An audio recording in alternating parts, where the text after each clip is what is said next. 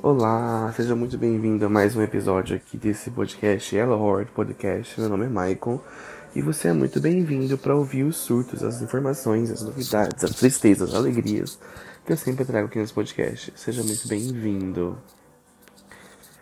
Nos últimos dias, muitas coisas aconteceram. Eu sei que dessa vez o intervalo de eu estar voltando aqui é menor do que o outro que demorou para eu vir. E tô bem tranquilo, tô mais calmo gravando aqui agora, falando bem pausadamente, porque tô gravando à noite aqui no meu quarto. E muita coisa aconteceu nos últimos dias, será? Não, não aconteceu muita coisa não. Esse é um episódio que eu vim para falar mais sobre fatos externos do que sobre a minha vida mesmo, propriamente dita. E no último episódio eu falei que tava né, assistindo alguns filmes da corrida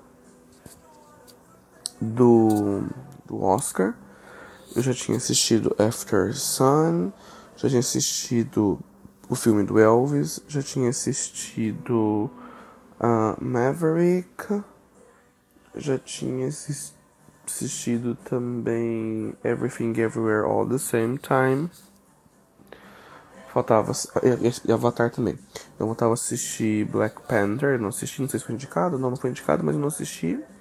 Tar e The Benjamin of Irishman.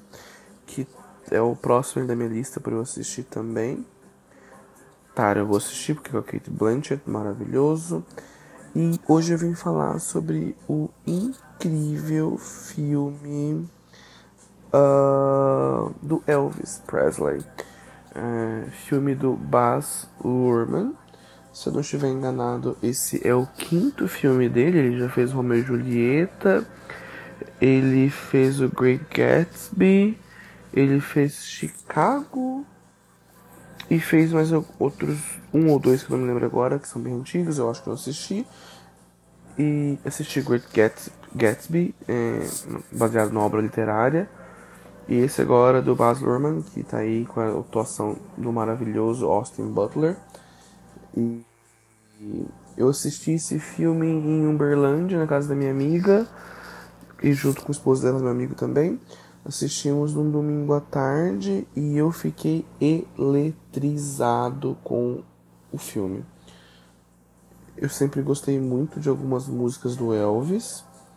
Sempre conheci, sabia muita informação sobre a história dele, mas muita coisa do que eu descobri eu ainda não sabia, então os filmes são muito bons.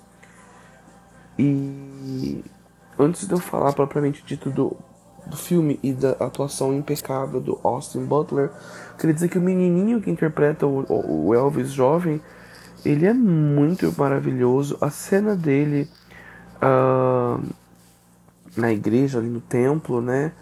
enquanto todo mundo tá tocando tá tocando Mama Mama is, Mama is Right é, e ele tá ali dançando eletrizante aquela coisa da influência do que ele tá vendo e parece que ele tá sugando toda aquela força como se um vampiro é incrível aquela cena para mim é perfeito Abra um parênteses aqui antes de continuar falando sobre o Elvis, que também tem outro filme que eu assisti que foi Nada Novo no Front, que eu também quero falar sobre isso. Eu quero, na verdade, eu acho que eu quero fazer um episódio inteiro uh, de filmes de guerra, né? Nada Novo no Front foi um filme excelente também que eu gostei bastante de assistir. Voltando pro filme do Elvis. É, gente, eu acho muito difícil alguém hoje em dia que tenha pelo menos mais de 8 anos não saber quem é o quem foi o Elvis Presley. É, ou pela roupa, pelas roupas características que veio associar ele, ou pelo corte de cabelo clássico, ou pelas costeletas clássicas que a gente vê em algum lugar e associa ele, ou pela música, ou pela dança, ou pela influência uh, na música pop e no rock, né? Precisamos dizer que mas e muita gente fala, ah, não tem nada a ver com rock a música evolui e vai abrindo para várias vertentes, né? É, o rock propriamente dito que nós vemos hoje no heavy metal e tal, não é o mesmo rock tocado pelo Elvis lá 50 anos atrás, né? 60 anos atrás, 70 anos atrás. Não, é bem diferente. É, então, falando do Elvis, gente, o Elvis era muito lindo, né? A gente vê que o Austin Butler, mesmo ele sendo muito lindo, ele não chegou à altura da beleza que o Elvis tinha. Ele era muito lindo, ele era bem o estereótipo do padrão branco americano, né? E tinha uma voz potente, incrível, movimentos sensuais e hipnotizantes que catalisava nas pessoas assim uma coisa que poucas pessoas conseguiam catalisar. A gente vê no filme muitas meninas loucamente, com certeza muitos meninos também, porque né, já existiam gays, gays desde a época de antes de Jesus Cristo estar na Terra. E eu vendo Austin Butler interpretando e dançando, eu fiquei, meu Deus, que coisa mais sexy, de verdade. Uh, o filme é, ele é retratado e existe um narrador ali no filme pelo menos, um narrador que ele é onisciente e onipresente, pelo que, pelo que a gente pode ver ali, que é o do Coronel Tom Parker, que é vivido pelo Tom Hanks. Eu não sou crítico de cinema, não estudei cinema. É, muitas pessoas criticaram muito a atuação do Tom Hanks nesse filme. Inclusive, ele foi indicado a Framboesa de Ouro como pior ator. E sim, eu concordo com algum ponto ali que as pessoas falam que estava muito, muito caricato, sabe? Muito previsível. Mas eu acho muito difícil a gente dizer com certeza alguma coisa sobre alguém que já morreu e não existe mais. Mas eu acho que o Coronel Tom Parker, ele era uma pessoa caricata, ele era aquela pessoa previsível nas suas atitudes, nos seus gestos, nos seus cacuetes, nas suas expressões, sabe? E enfim, então o filme é narrado ali, né, por esse lado, tentando provar que ele não foi o causador da morte do Elvis.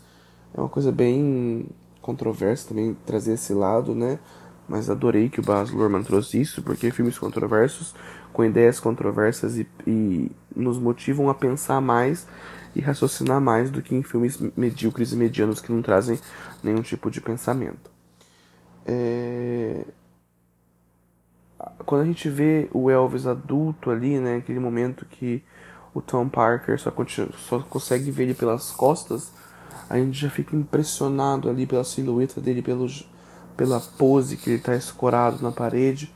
Me lembrou muito Grease, né, com a atuação do. Eu não vou lembrar o nome do autor agora.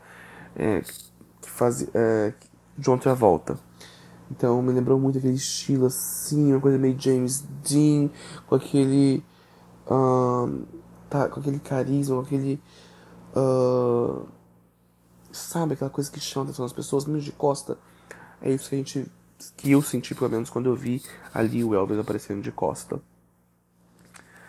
E achei incrível algo assim sobre. sobre como ele viveu a a infância, adolescência e grande parte da fase adulta dele admirando imensamente a cultura negra, né, ali do Tennessee, em de Bayou Street, aquela rua que ele gostava de ir, conhecer os lugares e ver as pessoas cantando.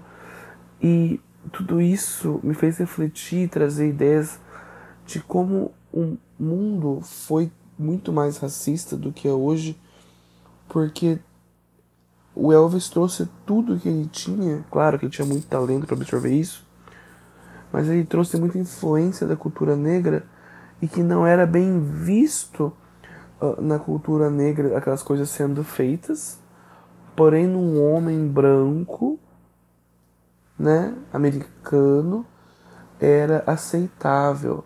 Era aceitável até certo ponto quando ele começou, né, a mostrar o jeito que ele dançava, ele se mexia. E é louco você imaginar isso, né? De que aquela dança dele naquela época, hoje sendo vista, não é nada demais. Se as pessoas naquela época, os conservadores, vissem as danças de hoje que são feitas, são muito mais sensuais e muito mais emblemáticas com o corpo do que eram antigamente, acho que eles surtariam e ficariam bem bem desconcertados com tudo isso. Então é, é muito incrível saber que ele trouxe tudo isso de uma cultura que não podia fazer essas coisas, que era segregada, que existia esse racismo muito pesado, não era velado, era escancarado. Era lindo ver a admiração dele por cantores negros como B.B. King uh, e tantos outros. E o jeito que ele amava, que ele queria estar presente, que ele queria, e que ele se sentia vivo, né? É incrível saber que naquela época um tempo, ele estava muito além do tempo dele, por ser uma pessoa branca e desafiando todas as regras possíveis e as, as, os padrões de preconceito impostos na sociedade e que a maioria das pessoas brancas não só seguiam, como compactuavam e concordavam com aquelas, com aquelas ideias, com aquelas proibições. É, é lindo a gente ver e é triste a gente saber que aquilo ali aconteceu na década de 50, 60, 70, que muita coisa mudou, mas ainda é triste a gente saber que mesmo 60, 70 anos depois, ainda existe muita é, esse preconceito e hoje esse racismo. E hoje em dia muito mais velado né, do que antigamente. Existe ali uma é, complacência é, uma polidez, as pessoas tentam mostrar que não, que estão muito mais abertas e muito mais aceitas, muito mais é, aceit estão aceitando muito mais, mas que às vezes não é verdade tudo aquilo, né?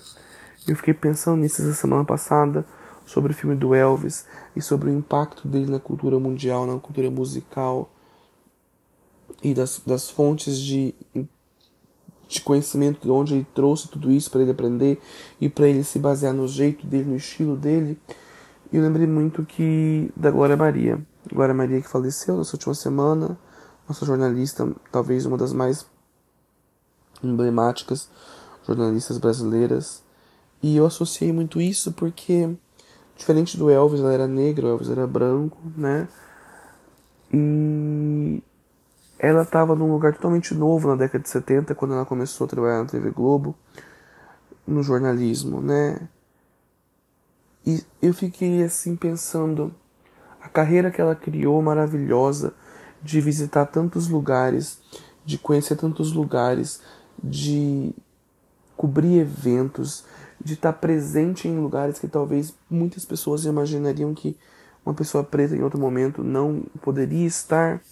Eu fiquei pensando, se o Elvis, que era uma pessoa branca, se sentia tão representado por ouvir uma pessoa negra cantando em lugares e fazendo shows, eu fico imaginando então como é que uma criança negra, que uma pessoa negra pobre, de menos condições, se sentia ou se sente quando via ou vê ainda né, uma Glória Maria na televisão, sabendo que pode se olhar ali e ver alguém parecido, que se enxerga, que se conecta, que tem uma relação, que pode imaginar que talvez o futuro seja um pouco melhor.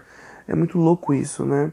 Porque mesmo hoje a gente tem uma, uma as empresas, as mídias sociais abrem uma possibilidade muito maior para para diversidade, mas muitas crianças e adultos e idosos se sentem ainda representados quando vem uma pequena parte, uma minoria é, de pessoas negras trabalhando. E a Glória Maria foi isso. Acho que ela teve uma carreira brilhante em 50 anos de, de, de Globo, né?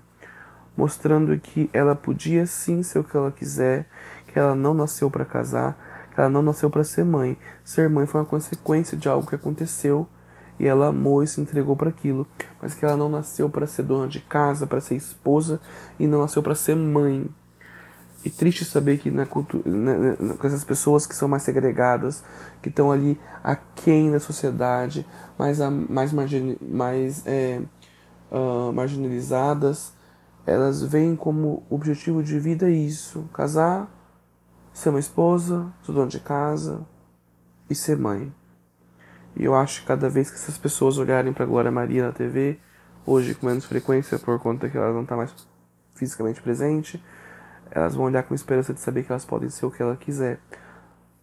que era o sonho que o Elvis tinha na cabeça dele, de que as pessoas podiam sim ser o que, o que elas quisessem, fazer o que elas quisessem, dançar o que elas quisessem, independente das cores. Pessoas como Elvis, que são brancas e que reconhecem essa problematização, que defende, são pessoas a serem admiradas. E claro que eu não estou levando aqui em consideração muita coisa da vida dele, nem todo mundo é perfeito. Ninguém é perfeito, a gente não sabe ser perfeito, a gente tem erros, a gente vai aprendendo com eles. E essa é a minha reflexão de hoje, né? Filme foi incrível, me fez pensar sobre isso, sobre como eram as coisas numa época diferente.